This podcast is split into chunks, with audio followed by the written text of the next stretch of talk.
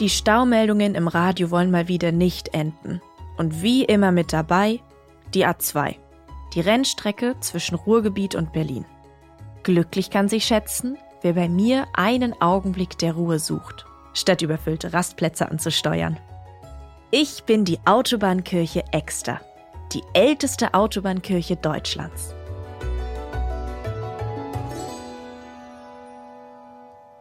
Ich stehe an einem Ort, der heute ein Stadtteil von Floto ist und bin nicht nur Gemeindekirche, sondern für rund 30.000 Besucherinnen und Besucher im Jahr ein Zufluchtsort.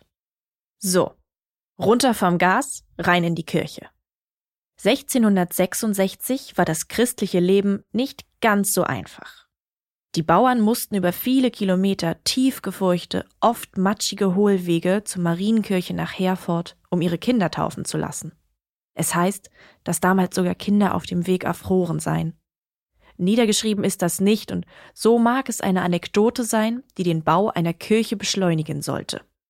Immerhin gab es 92 Höfe und insgesamt circa 750 Personen in meinem Einzugsgebiet. Nach meinem Bau entstand in direkter Nachbarschaft auch ein kleines erstes Schulhaus. Im 17. und 18. Jahrhundert, die Zeit des Pietismus, rückte das Gemeinschaftsleben der Dorfbewohner stärker in den Vordergrund. Singen, Beten und das Lesen biblischer Schriften hielten die Kirchengemeinde zusammen. Anstatt zu mir in die Kirche zu kommen, besuchten die Exteraner gerne die beiden Wirtshäuser im Ort. Früher wie heute wurde es beim ein oder anderen Gläschen gesellig und der Genuss von Brandwein, Bier und Kartoffelschnaps nahm zeitweilig überhand. Das konnte der Dorfpfarrer natürlich nicht dulden. Gemeinsam mit dem Lehrer und dem neu gegründeten Enthaltsamkeitsverein hielt er ein Auge auf Dorfbevölkerung und Bauernschaft und deren Treiben. Auch zu dieser Zeit hatte sich in Exter, ganz im Sinne der Gemeinschaftsaktivitäten, ein bis heute bestehender Posaunenchor gegründet.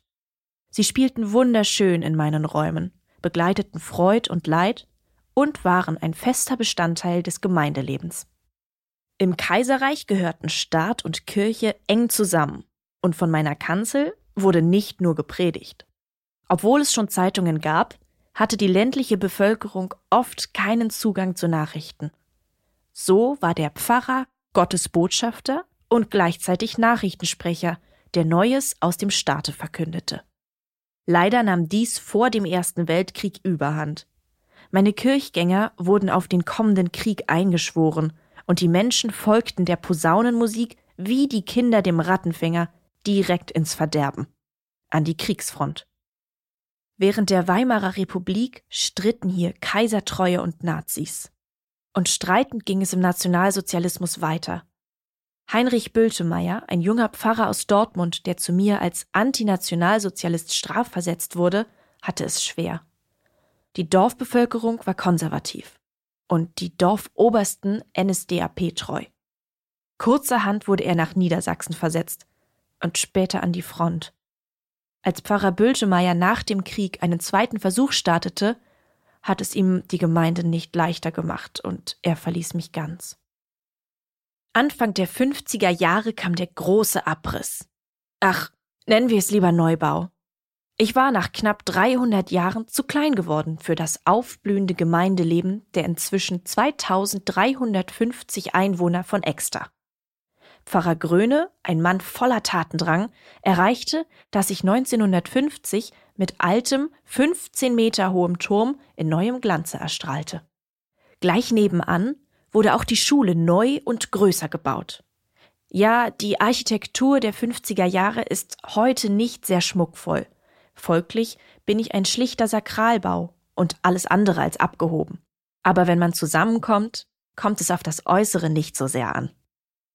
1959 startete ich dann endlich mit meiner neuen Aufgabe. Ich wurde die erste evangelische Autobahnkirche Deutschlands. Pfarrer Gröne sorgte dafür, dass Gesangsbücher und Bibeln auf meinen Bänken für Dorfbewohner wie für alle, die die Autobahnabfahrt neben mir nahmen, bereitlagen. Und dies halten die nachfolgenden Pfarrer bis heute so. Ich bin seitdem jeden Tag geöffnet.